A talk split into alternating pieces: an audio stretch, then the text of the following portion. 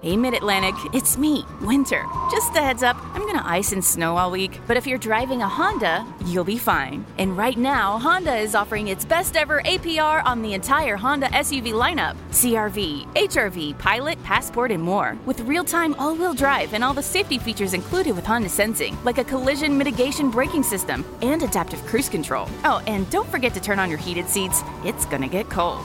Sorry. See your local Honda dealer today. Alexis Sánchez ya perfilado para el tiro libre. Chile buscando el segundo. Sánchez. Iker Casillas el rebote para Aranguis. Golazo de Chile. ¡Gol!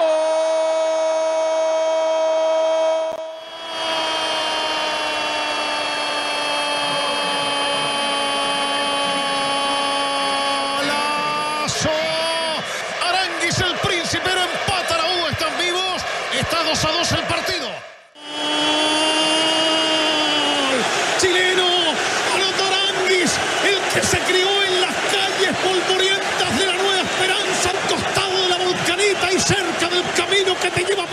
Famoso pelo futebol e admirado por sua história, o craque de hoje enfrenta políticos, critica autoridades e conquista títulos. De família humilde a tricampeão nacional, a história de hoje é cativante e inspiradora. Esse é o segundo episódio da nossa série Los Ricos de la Pobreza, na qual contaremos histórias de jogadores e jogadoras latino-americanos que fizeram e ainda fazem história, tanto dentro quanto fora das quatro linhas. Se você tem alguma sugestão de tema para a série, não deixe de nos mandar em nossas redes sociais. Passados os recados iniciais, hoje contaremos a história de vida de um meio-campista chileno que leva sua marcação para fora das quatro linhas. Charles Mariano Arangues Sandoval. Nossa história de hoje começa na humilde comunidade de Vila Portales, no extremo sul da capital chilena, Santiago.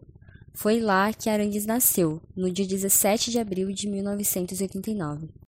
Nascido e criado nas poblaciones, que são as comunidades periféricas do Chile, Arangues teve uma vida bem simples, mas nada impediu o garoto de seguir os seus sonhos. O esporte foi a saída dele e de sua família, que viu no futebol uma chance para um futuro melhor.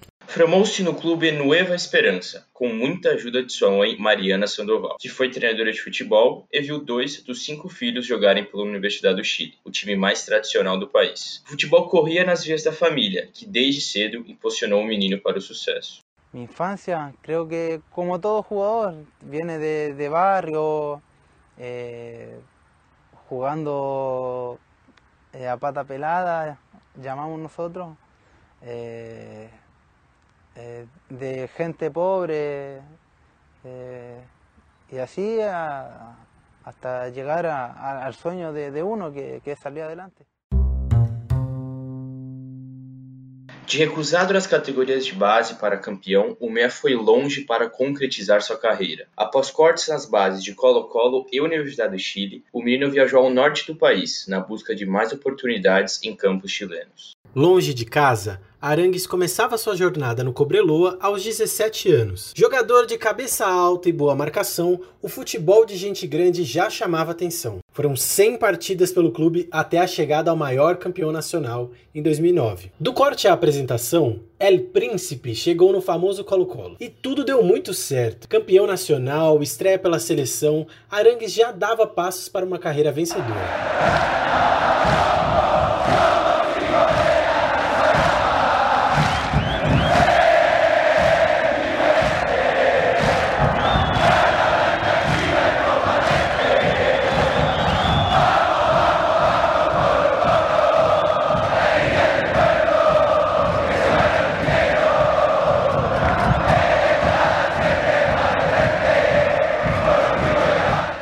Após breve passagem pelo Quilmes, na Argentina, o Meia voltou para o Chile, mas agora para jogar no time mais tradicional do país, Universidade do Chile, realizando não apenas o seu sonho, mas de toda a sua família. O passado no maior rival não virou um obstáculo na bela passagem do Meia pelo Azules.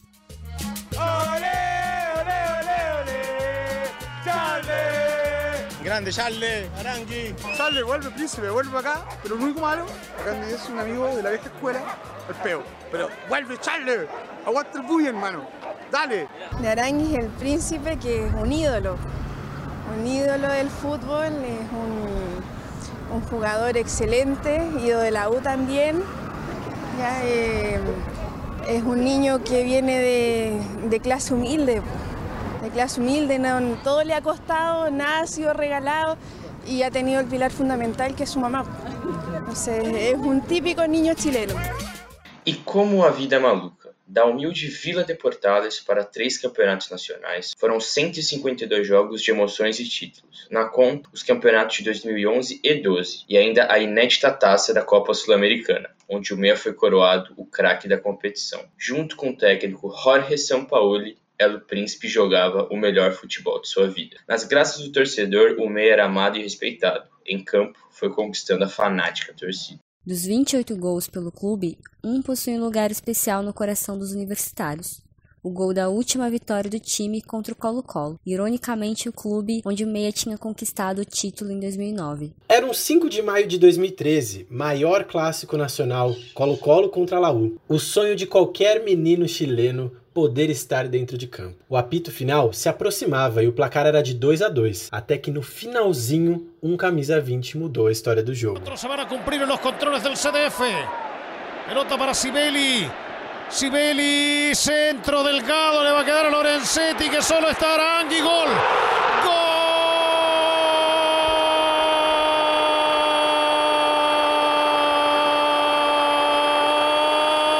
Sí, del romántico viajero en 44 minutos, cuando ya no queda nada y cuando algunos firmaban el empate, la pelota floja desde la izquierda, le queda a Charles Aranguis para batir a Lobos. 3 a 2 gana la U, que quiere meterse en la discusión por el título. El Príncipe, como é conhecido, sempre foi um menino mais calado que a maioria de seus companheiros. Se destacava pelo foco e educação que no futuro virariam características exaltadas ao longo de sua carreira. São nove anos de carreira em sete diferentes times: Cobra Leoa, Cobressal, Colo-Colo, Quilmes, Universidade do Chile, Internacional e atualmente o Bayer Leverkusen, da Alemanha, onde Arangues vive o melhor momento da carreira. Eleito por torcedores como o melhor jogador da história do Bayern, superando astros como Arturo Vidal, Chicharito Hernandes e Stefan Kisling, segundo maior artilheiro do clube, de uma aposta capitão, Charles já conquistou os corações alemães que não imaginavam mais o time sem o príncipe de Leverkusen. 5, 4, 3, 2, 1. Crack, el mejor, el mejor. Unbelievable. Where did this guy come from? Like a number 10 with an unbelievable finish. Aranguiz! There it is! And he has his first Bundesliga goal for the club. And you can see what it meant to Charles Aranguiz. He's been in fine form recently, and that's a great pass to Charles Aranguiz! And there's the equaliser! Charles Aranguiz is on the score sheet for Leverkusen. And that is a delightful finish from Charles Aranguiz. Folland in the centre. Here he is! Lovely, lovely play.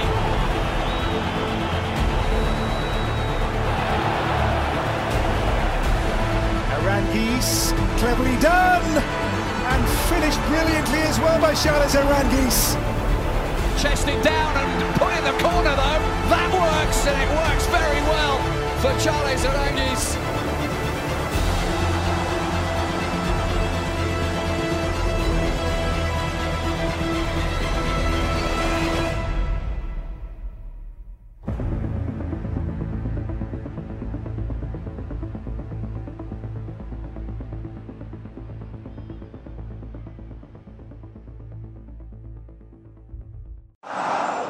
Charles Arangues faz parte da chamada Geração de Ouro do Chile. A bela safra de Vidal, Alexis Sanches, Bravo e companhia levou o país aos títulos de duas Copas América. A conquista da taça em terras chilenas entrou para a história de La Roja, sendo o primeiro título oficial do país. No meio entre as estrelas, lá estava Arangues, não mais o mágico e nem o mais famoso, o responsável por marcar Messi no tempo normal, bateu o pênalti com maestria e viu seu companheiro Alexis Sanches finalizar as cobranças.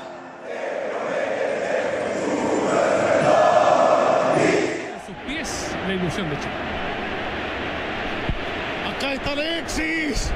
Alexis y la Copa América. Alexis le pegó.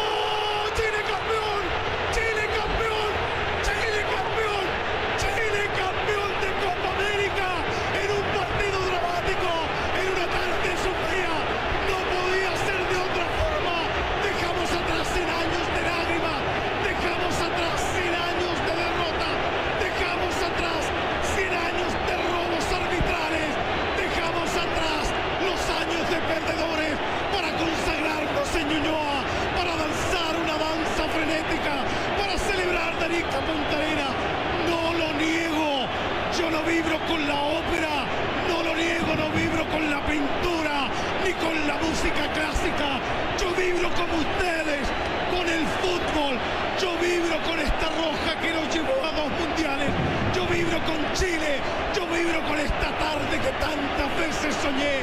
Señoras y señores, partido terminado.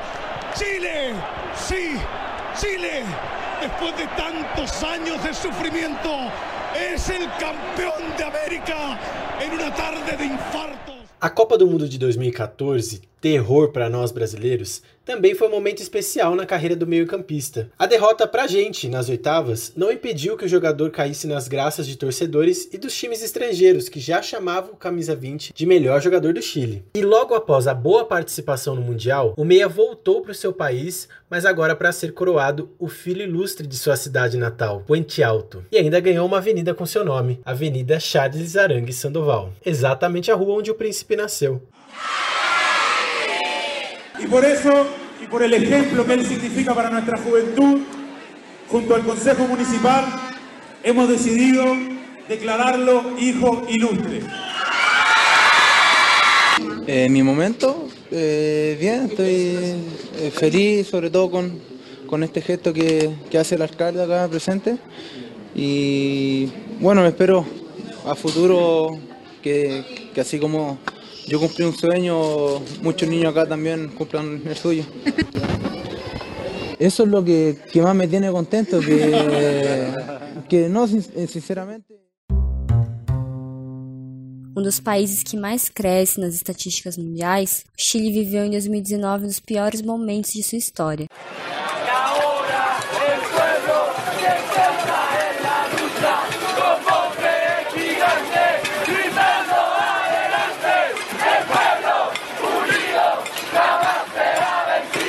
O estopim para as manifestações, que levaram mais de um milhão de pessoas às ruas, foi o aumento da tarifa do transporte público em agosto, mudança significativa para as camadas mais baixas da sociedade chilena, que já viam uma diferença enorme de classes. Para tentar entender um pouco melhor o que está rolando no Chile, para a gente conseguir dar um contexto para vocês, a gente conversou com a Anitta Efraim, que é uma jornalista que se mudou para lá recentemente.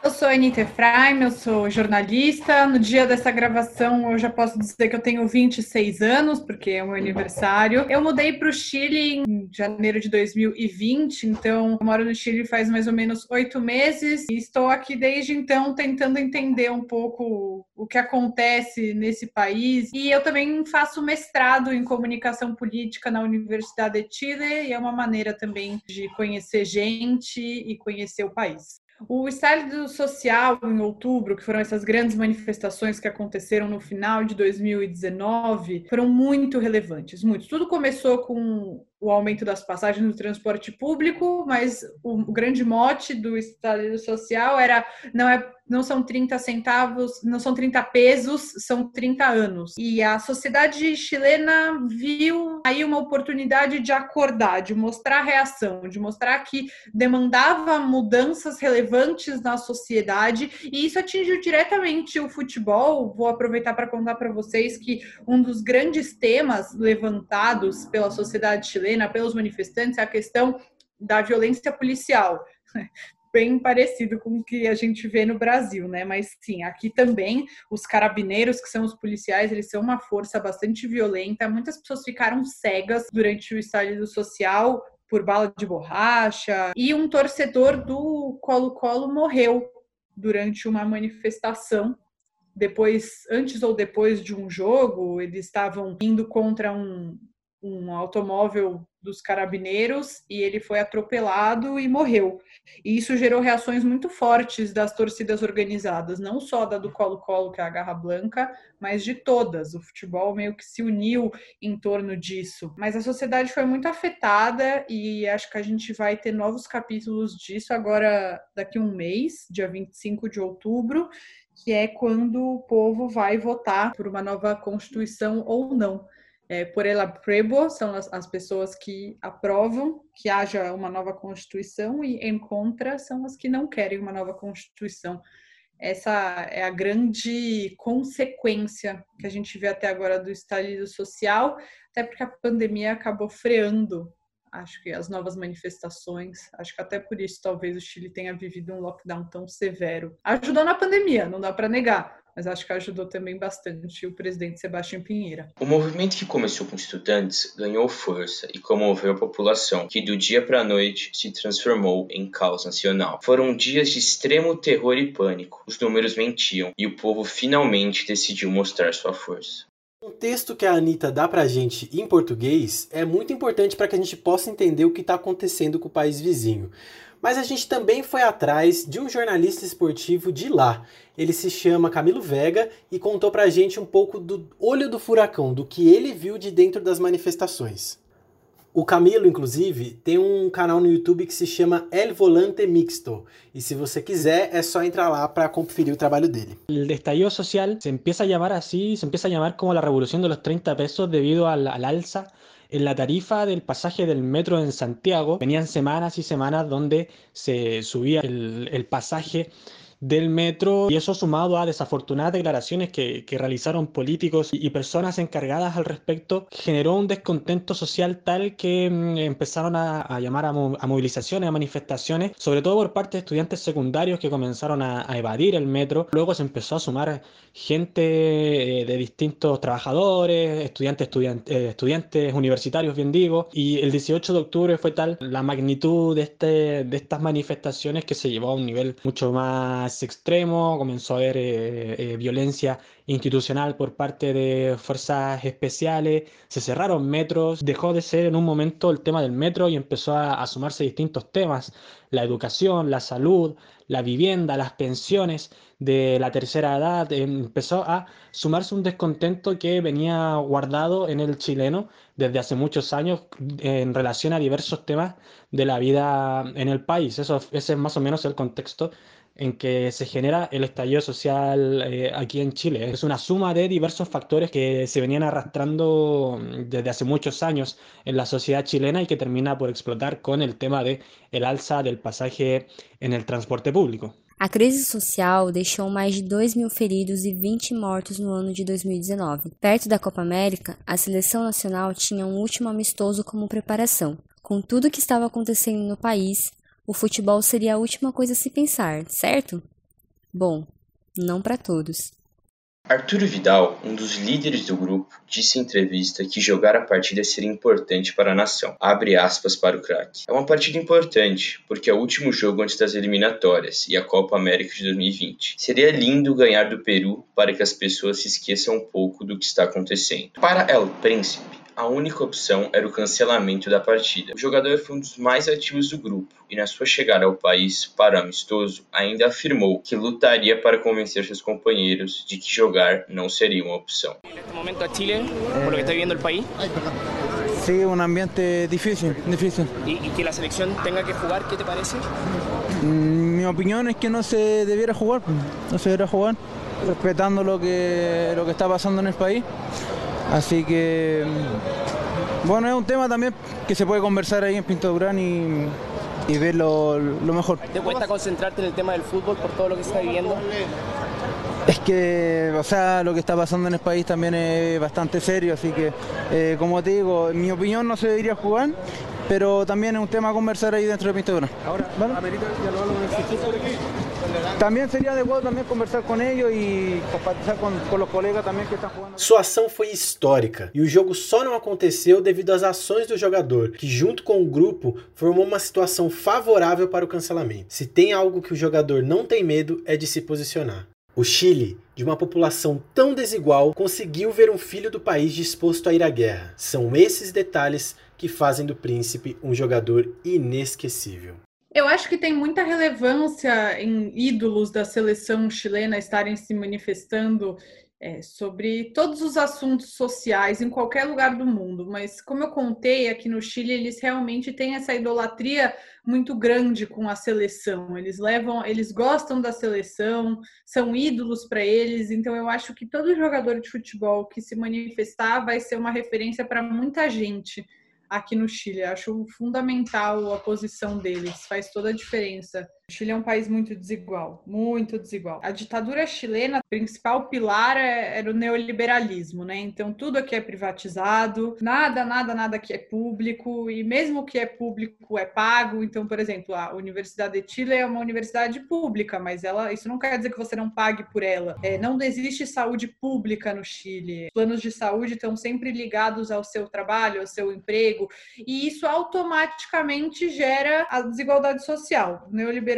tem como base a desigualdade social, a riqueza de um país que é feita baseada na desigualdade social, na riqueza de muito poucos. Isso é uma marca muito forte do Chile. O neoliberalismo é um dos, dos grandes problemas e para alguns, né, o grande trunfo desse país. A desigualdade social é muito perceptível mas ela é muito física, é muito dividido. Em Santiago, a capital, que é onde eu moro, os bairros ricos são bairros ricos e os bairros pobres são bairros pobres. Os bairros de classe média também existem, claro, mas tem os bairros altos, que são esses bairros mais ricos e são lugares onde tem muito menos violência, é, onde as ruas são mais limpas. É muito visível ao andar pela cidade essa diferença. Como impactou esto al fútbol chileno? Bueno, el fútbol chileno termina suspendiéndose un par de semanas después de, del 18 de octubre y de este estallido social, consideraban que eh, el fútbol es el opio del pueblo, es el pan y circo para el pueblo y que se jugase era eh, tratar de ocultar lo que estaba sucediendo en el país. El torneo termina como estaba, Universidad Católica es proclamada campeón sin terminar de jugarse las fechas que, que, que quedaban. También se suspende, por supuesto, el fútbol femenino, el fútbol formativo, pero también hay un impacto a nivel hinchadas, a nivel de barras, lo que, lo que ya decía, hubo muchos llamados de las barras a manifestarse. La, en, hubo un punto en el estallido social en el que las barras de fútbol, la de Colo Colo, la de Universidad Católica, la, la de Universidad de Chile, la de Santiago Wanderers, la de Cobreloa, la de Palestino, etcétera, todas las barras tomaron un poco el liderazgo de este estallido social que no tenía forma, que no tenía líderes claros y tomaron la batuta de este estallido social y fueron los que llevaron a cabo la, las marchas, las manifestaciones que se llevaban a cabo prácticamente a diario, tuvieron un rol muy protagónico la, las, las, hinchadas de fútbol en ese sentido y el impacto que tiene en este estallido social es muy interesante por eso mismo, por cómo son las barras bravas las que terminan por eh, tomar a sus hinchas y, y, generar estas instancias de manifestaciones durante lo que se está viviendo en el país. O estopim do aumento das tarifas em 2018 vai muito além de uma simples luta pelo agora.